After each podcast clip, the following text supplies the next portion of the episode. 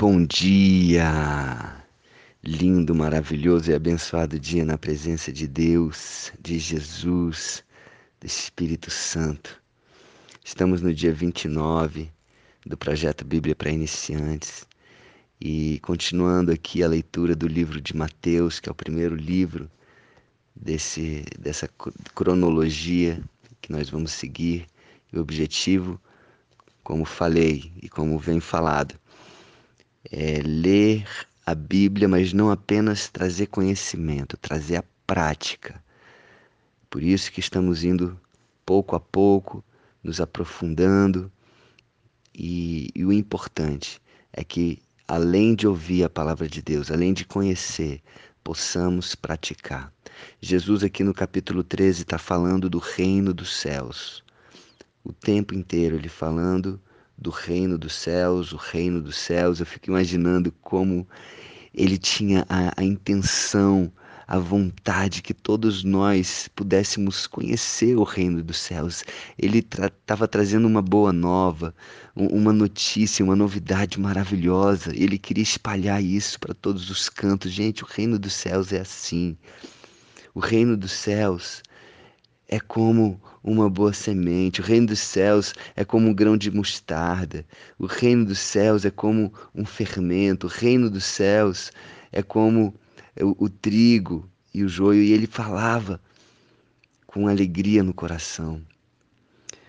E ele já tinha falado para as multidões ele, do barco. Ele falou sobre essas parábolas se referindo ao reino dos céus e às multidões na praia, ali no Mar da Galileia. E agora a gente vai para a parte onde ele fala para os doze, para os seus doze discípulos, ok? E ele já está em casa, ele já saiu da praia, ele já saiu do mar e agora ele está em casa. E ele continua, ele fala mais quatro parábolas aqui também sobre o reino dos céus, agora em específico para os seus discípulos. E ele continua, versículo 44. O reino dos céus é semelhante a um tesouro oculto no campo, o qual certo homem, tendo-o achado, escondeu, e transbordante de alegria, vai e vende tudo o que tem e compra aquele campo. Uau! Olha que incrível que Jesus está falando. É, é como é como um tesouro, um tesouro que estava escondido. E quando a pessoa acha, é, é, transborda de alegria.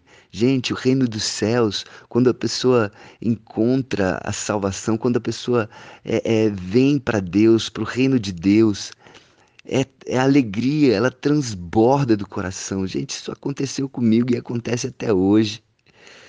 Uau! É, dá vontade de, de abrir mão de tudo para viver aquilo, para viver essa alegria, para viver essa paz no coração. É maravilhoso. E aqui ele está falando de uma pessoa que achou. Talvez ela não, não estava ali procurando aquilo, procurando aquele tesouro, mas ela achou. Alguém levou a palavra, alguém é, encontrou essa pessoa e começou a falar de Deus. E foi maravilhoso. E ela transborda de alegria. E depois ele fala: mais uma parábola. O reino dos céus também é semelhante a um que negocia e procura boas pérolas. E tendo achado uma pérola de grande valor, vende tudo o que possui e a compra. Então, diferentemente dessa do tesouro escondido da parábola anterior, a parábola da pérola fala de uma pessoa que está ali procurando, procurando, uma pessoa que que está nessa busca e vai num lugar e vai no outro e vai é, é, vai procurando. Sabe uma pessoa que tenha sede de encontrar algo de encontrar a presença de Deus? E vai procurando aí vai numa religião vai no outro e vai não sei quê. E, e quando acha o reino dos céus a verdade quando acha Jesus quando acha uh, a, a palavra da verdade, do caminho e da vida. Uau! Semelhantemente, é, é, é, é muito grande o valor disso, e semelhantemente ao a, aquele que achou o tesouro escondido, vai e vende tudo e compra essa pérola. Uau! Vale a nossa vida, vale mais do que a nossa vida. O reino dos céus, é, continuando ele, é semelhante a uma rede que, lançada ao mar, recolhe peixes de toda espécie. E quando já está cheia, os pescadores arrastam-na para a praia e, assentados, escolhem os bons para os cestos e os ruins deitam fora. Assim será na consumação do século. Sairão os anjos e separarão os maus dentre os justos e os lançarão na fornalha acesa. Ali haverá choro e ranger de dentes. Da mesma forma que Jesus fala da parte boa do reino dos céus, é tão maravilhoso encontrar essa essa verdade, é tão maravilhoso viver o reino dos céus aqui na terra. Jesus já já ensinando a oração modelo lá no em Mateus capítulo 6, é, ele fala: Pai nosso que estais nos céus, santificado seja o vosso nome, venha a nós o vosso reino. Que reino é esse? Venha a nós o vosso reino, o reino dos céus. Se o Pai está nos céus e venha a nós o vosso reino, é o reino do céu. Seja feita a sua vontade. Então, é maravilhoso. A parte boa é incrível. Só que Jesus é a verdade. Ele não pode ficar só falando da parte boa, da, da, da história boa, também tem a parte dura, a parte é, que é importante saber. É maravilhoso estar no reino dos céus. Agora vai vir o tempo, que é a consumação do século, onde os anjos sairão e vão separar aqueles maus dos justos, aqueles que viveram realmente o reino dos céus na terra, aqueles que se santificaram, aqueles que viveram uma vida multiplicando a palavra de Deus, como a árvore, como o grão de mostarda que, que cresce como uma árvore, onde as aves do céu vêm aninhar-se nos seus ninhos, nos seus ramos, e, e os outros que escolheram viver uma vida conforme suas próprias vontades então haverá essa separação. Essa separação vai haver. Então é importante ficar atento a isso, gente, porque ele fala muito forte. É, é uma fornalha acesa. Imagina você sendo jogado, o seu corpo sendo jogado numa fornalha acesa eternamente. Ali haverá choro e ranger de dentes. Então, pessoal, é para temer mesmo. Jesus fala isso e é para temer mesmo. Se você não quer vir pelo amor, que venha pela dor então, pelo medo de estar naquele nesse lugar terrível, tenebroso. Venha de qualquer forma. Jesus está de braços abertos para você, para te aceitar.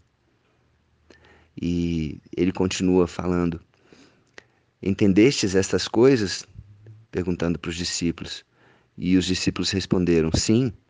Então ele disse: Por isso todo escriba versado no reino dos céus é semelhante a um pai de família que tira do seu depósito coisas novas e coisas velhas. Interessante aqui, né? Ele comparar um escriba. Que, que, que era um escriba? Um escriba não necessariamente era um sacerdote, o escriba era como é, uma pessoa que ensinava a palavra. Ele, ele sabia, ele sabia ler, sabia escrever, sabia é, é, entendia muito da, da palavra de Deus, do, né, da, das leis, e ele ensinava. O escriba, o escriba era quem realmente ensinava. Então ele diz que todo escriba versado no reino dos céus é semelhante a um pai de família. Olha que interessante.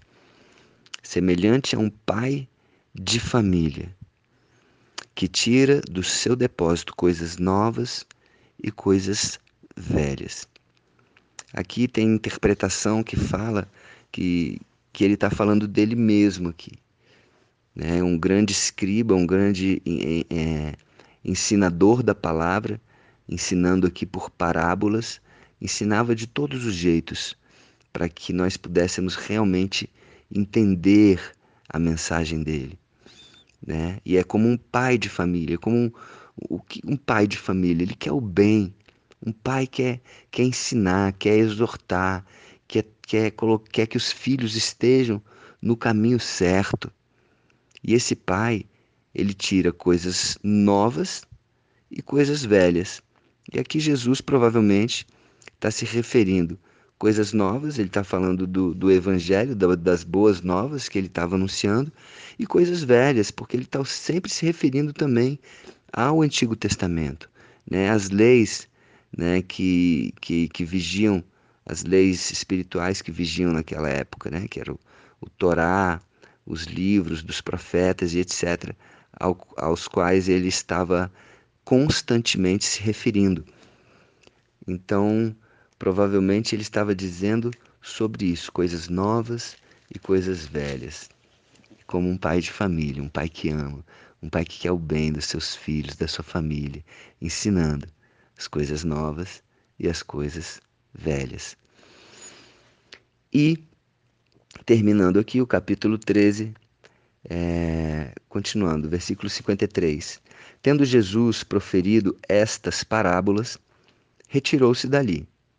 E chegando à sua terra, ensinava-os na sinagoga, de tal sorte que se maravilhavam. Percebam agora que Jesus já está na sua terra natal, lá em Nazaré, e ensinava-os ensinava na sinagoga, de tal sorte que se maravilhavam e diziam: De onde lhe vem esta sabedoria e estes poderes miraculosos? Percebam aqui a palavra: maravilhavam-se. Eles maravilhavam-se e diziam: de onde vem esta sabedoria e estes poderes maravilhosos? Ficaram ali impactados com Jesus. De onde vem isso? Olha que engraçado a continuação disso aqui. E eles continuam falando: Não é este o filho do carpinteiro? Não se chama sua mãe Maria e os seus irmãos Tiago, José, Simão e Judas? Não vivem entre nós todas as suas irmãs? De onde lhe vem, pois, tudo isso? Olha só, aí vem o racional. Né? No coach integral sistêmico a gente chama de franga isso. Né? Franga. A franga é aquela vozinha racional que fica é, é, tirando a gente do, do, daquilo que a gente está sentindo, né? Da, da, da, parte boa, que fica trazendo questionamento. E essa vozinha é uma vozinha racional, que fica trazendo uma série de lógicas naturais e humanas que nos afastam da nossa vida abundante. Tá? Isso é essa vozinha. E essa vozinha começou a falar não é este o filho do carpinteiro? Não se chama sua mãe Maria, os seus irmãos Tiago, José, Simão e Judas? Não vivem entre nós todas as suas irmãs? De onde lhe vem, pois, tudo isso? E aí, escândalo. Se escandalizaram. E por quê? Por causa disso, por causa de, de, desse pensamento pequeno, racional. Ao invés de, de continuar se maravilhando e, e, e vendo e percebendo essa sabedoria e os poderes miraculosos, não começaram a questionar. E Jesus disse: Não há profeta sem honra, senão na sua própria terra, na sua própria casa. E não fez ali muitos milagres por causa da incredulidade deles. Então, pelo que Jesus está falando ali, aqui, ele fez milagres sim, mas fez poucos milagres. Poucos milagres. Por causa do quê? Da incredulidade. E a incredulidade ela vem do racional. Do racional. Porque se eles tivessem fé, se eles acreditassem pela fé em Jesus, em tudo aquilo que eles estavam vendo, tudo aquilo que eles estavam é, é, participando ali, vivenciando, que sabedoria era aquela, que poderes eram aqueles? E eles preferiram duvidar, duvidar, duvidar. Então, esse é o coração do homem que duvida, um coração de incredulidade, onde Jesus, nem Jesus pode operar muitos milagres ali. Nem Jesus pode operar muitos milagres por causa da incredulidade, por causa desse racional, por causa dessa franga, como eu falei, como esse termo que a gente usa no coach integral sistêmico, uma franga que fica falando: será? Será? Será que vai dar certo? Será que eu vou conseguir?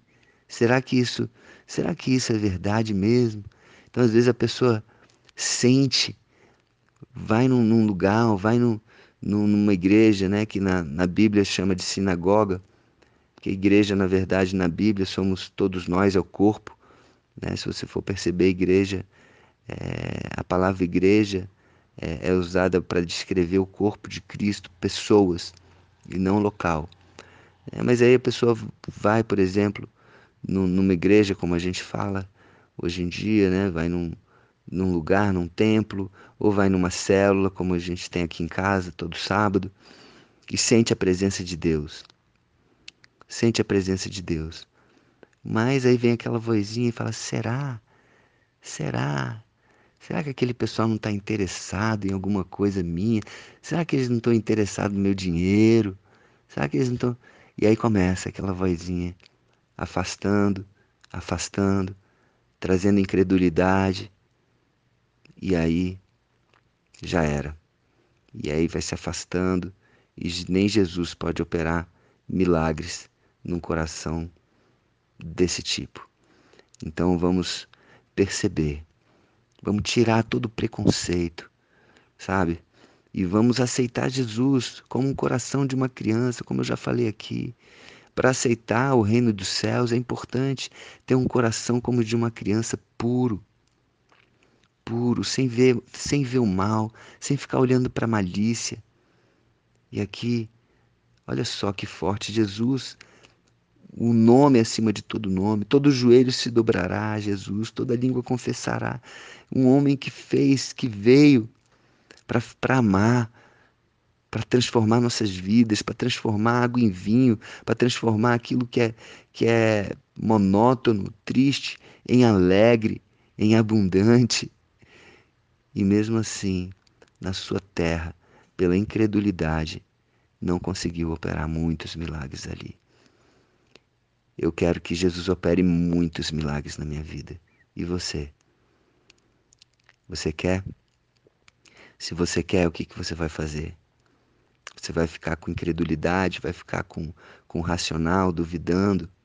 Ou vai abrir seu coração, receber esse Jesus maravilhoso e receber também, como consequência, os milagres que ele traz? Porque é impossível você receber Jesus de braços, coração, mente aberta e ele não transformar a sua vida. Assim como ele transformou água em vinho, ele pode transformar a sua vida e trazer muita, muita, muita alegria. Muita alegria. Uma alegria que não cessa. Uma alegria plena, que independente das circunstâncias, ela não vai embora. Uma alegria, uma paz. Gente, é isso que Jesus quer trazer eu fico imaginando ele querendo explicar de todas as formas, querendo mostrar de todas as formas, e algumas pessoas não entendendo. Que eu e você sejamos essa pessoa que entende com a mente e principalmente com o coração. Um beijo, um dia maravilhoso e abençoado na presença de Jesus. Jesus.